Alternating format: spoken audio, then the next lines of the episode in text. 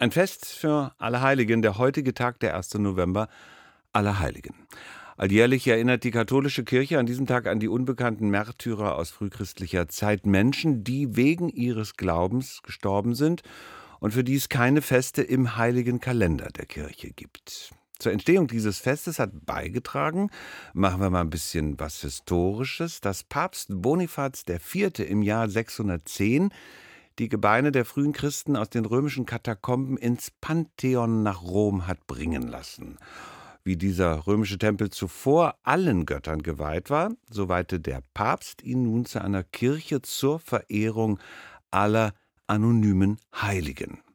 Eine der Fragen, die sich daraus für mich zum Beispiel ergeben, ist, wann ist jemand ein Heiliger und gibt es eigentlich heute noch Heilige? Gibt es wieder Heilige?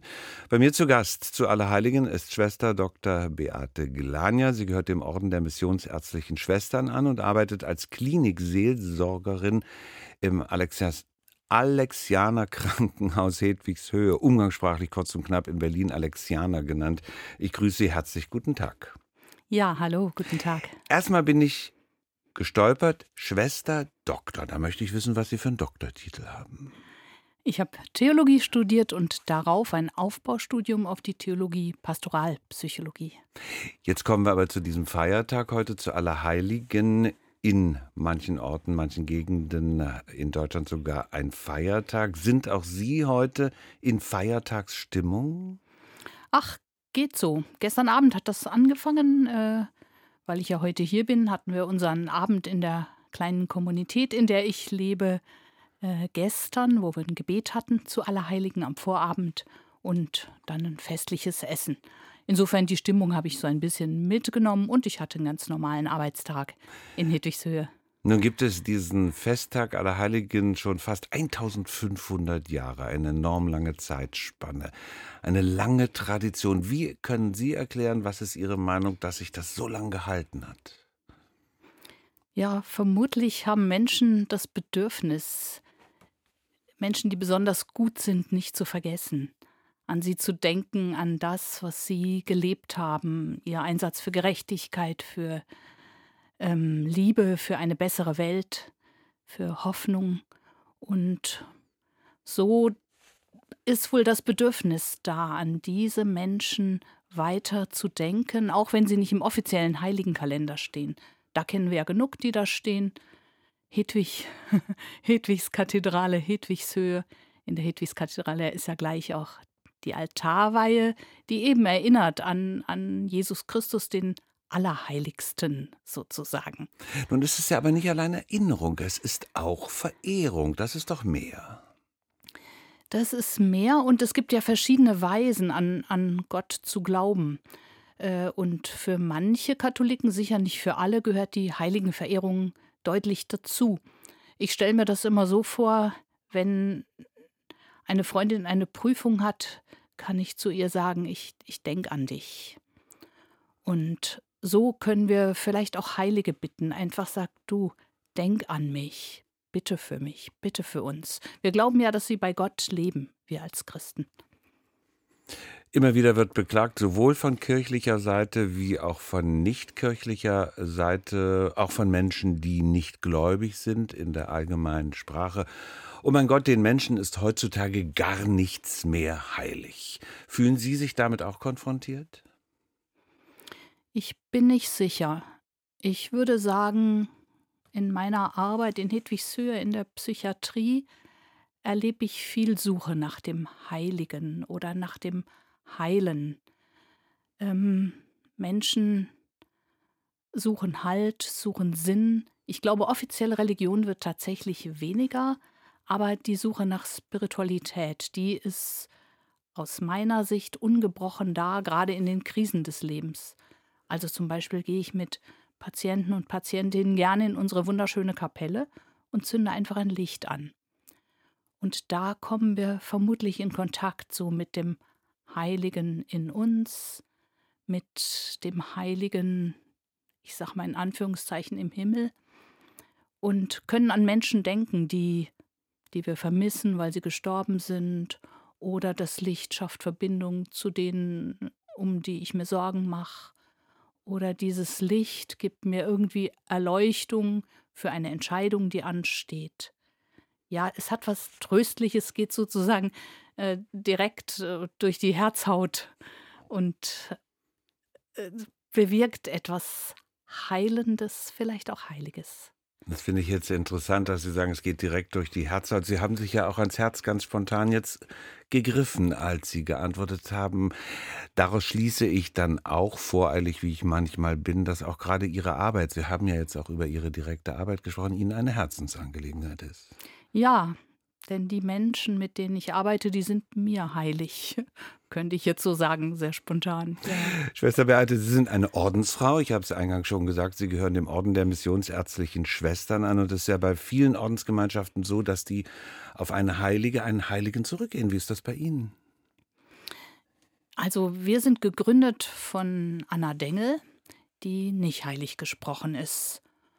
Und ich würde sagen, also sie starb 1980, das heißt, es gibt noch viele Mitschwestern oder einige Mitschwestern, die sie kennen. Und die beschreiben sie natürlich als Mensch mit Licht und Schatten und würden sich vielleicht manche gegen eine Heiligsprechung auch wehren. Und gleichzeitig, für mich ist sie schon so was wie eine Heilige und ihrer heiligen Idee, dem Jesus nachzufolgen, der geheilt hat. Dieser Idee habe ich mich auch verschrieben. Insofern ist sie für mich vielleicht so eine anonyme Heilige. Vielleicht wird sie irgendwann mal heilig gesprochen, wir wissen es nicht. Aber sie ist es bisher nicht. In Ihrem Alltag, das hat mir natürlich jemand verraten, wir recherchieren ja auch vor solchen Gesprächen, da gibt es einen Brauch, der was mit einem Stein zu tun hat. Mehr weiß ich noch nicht. Ich wüsste gern mehr darüber. Ja, vermutlich meinen Sie, ähm, den Halbedelstein, den ich jeweils verschenke nach einer Begleitung. Also auf den psychiatrischen Stationen sind die Begleitungen oft sehr lange, über Wochen oder Monate. Und Menschen kommen in Berührung mit ihrem innersten Kern. Manchmal sage ich Menschen auch, in ihnen gibt es diesen heilen Kern. Ich würde in meiner Sprache sein, der Liebe Gottes, diesen heilen Kern, diesen Seelenfunken, den Gott in uns hineingeschaffen hat und zu dem wir Kontakt haben können, den wir aber oft verschüttet fühlen. Und er ist da und ich adressiere ihn und glaube an diesen Kern, diesen heilen, heiligen Kern in jedem Menschen. Und als Symbol, als Zeichen für diesen heiligen Kern, heilen Kern, gebe ich den Menschen einen Stein. Sie dürfen den selbst wählen, so ein Halbedelstein, was weiß ich, Bergkristall oder verschiedene andere Farben. Und sag am Ende immer auch gerne dazu, wenn Sie wollen, geben Sie es mal in eine Suchmaschine ein. Ähm, dann finden Sie den Namen dieses Steins, sehen Sie ihn und können auch mal nachschauen, welche Wirkung er hat. Da ist ja auch geforscht worden, welche Wirkung und manchmal, wenn ich die Patienten nur mal sehe, sind sie richtig berührt. Oh, genau das habe ich gebraucht. Haben Sie selbst auch so einen Stein? Ja. Ich habe ihn an meinem ersten Tag bekommen in Hedwigshöhe. Ähm, da hat mein Kollege diese Steine verteilt mit der kleinen äh, biblischen Geschichte vom Schatz im Acker, der in uns selbst zu finden ist. Und deswegen hatten wir die Steine im Büro und so kam ich mit der Zeit auf diese Idee, diese Steine zu verschenken. Und gerade heute sagte mir eine Patientin, immer wenn es mir schlecht geht, denke ich daran, dass in mir auch was Heiles ist. Das haben Sie mal gesagt. Und das war gerade heute und da habe ich mich natürlich gefreut. Aber wie schaffen Sie das? Wie gehen Sie damit um, tagtäglich Leid, schweres Leid, schreckliche Krankheit zu begleiten, dem zu begegnen? Ja, wie schaffe ich das? Ich werde das immer mal gefragt. Weiß gar nicht, ob ich das schaffe. Ähm, mir hilft es abends in unserer Gemeinschaft.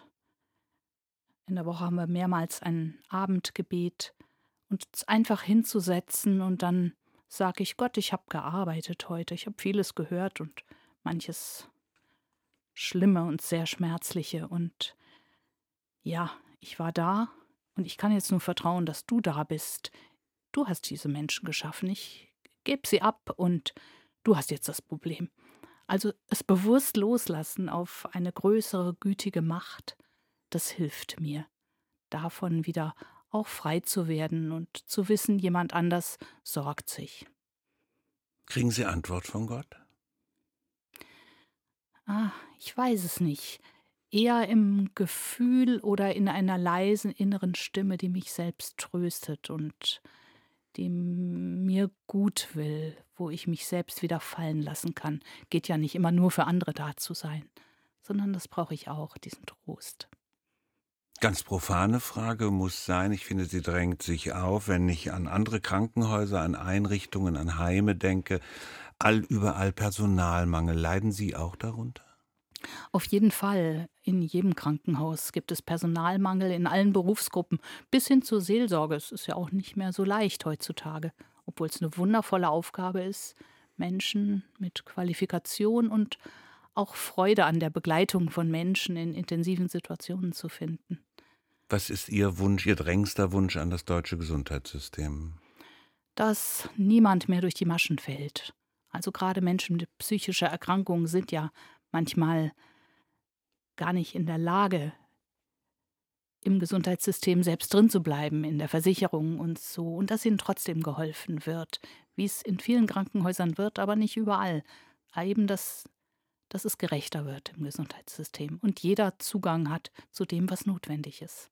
Zu Gast bei uns zu Allerheiligen hier auf RBB Kultur, Schwester Dr. Beate Glania. Sie gehört dem Orden der Missionsärztlichen Schwestern an.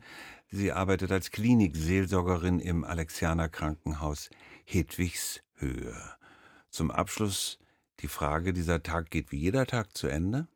Die Sonne ist schon verschwunden. Wie werden Sie für sich diesen Tag abschließen? Ach, ich fahre jetzt mit der U-Bahn nach Hause und dann erwarten mich meine Mitschwestern, vermutlich mit was zu essen. Gebetet haben wir gestern, heute sitzen wir einfach zusammen und ich entspanne mich ein bisschen.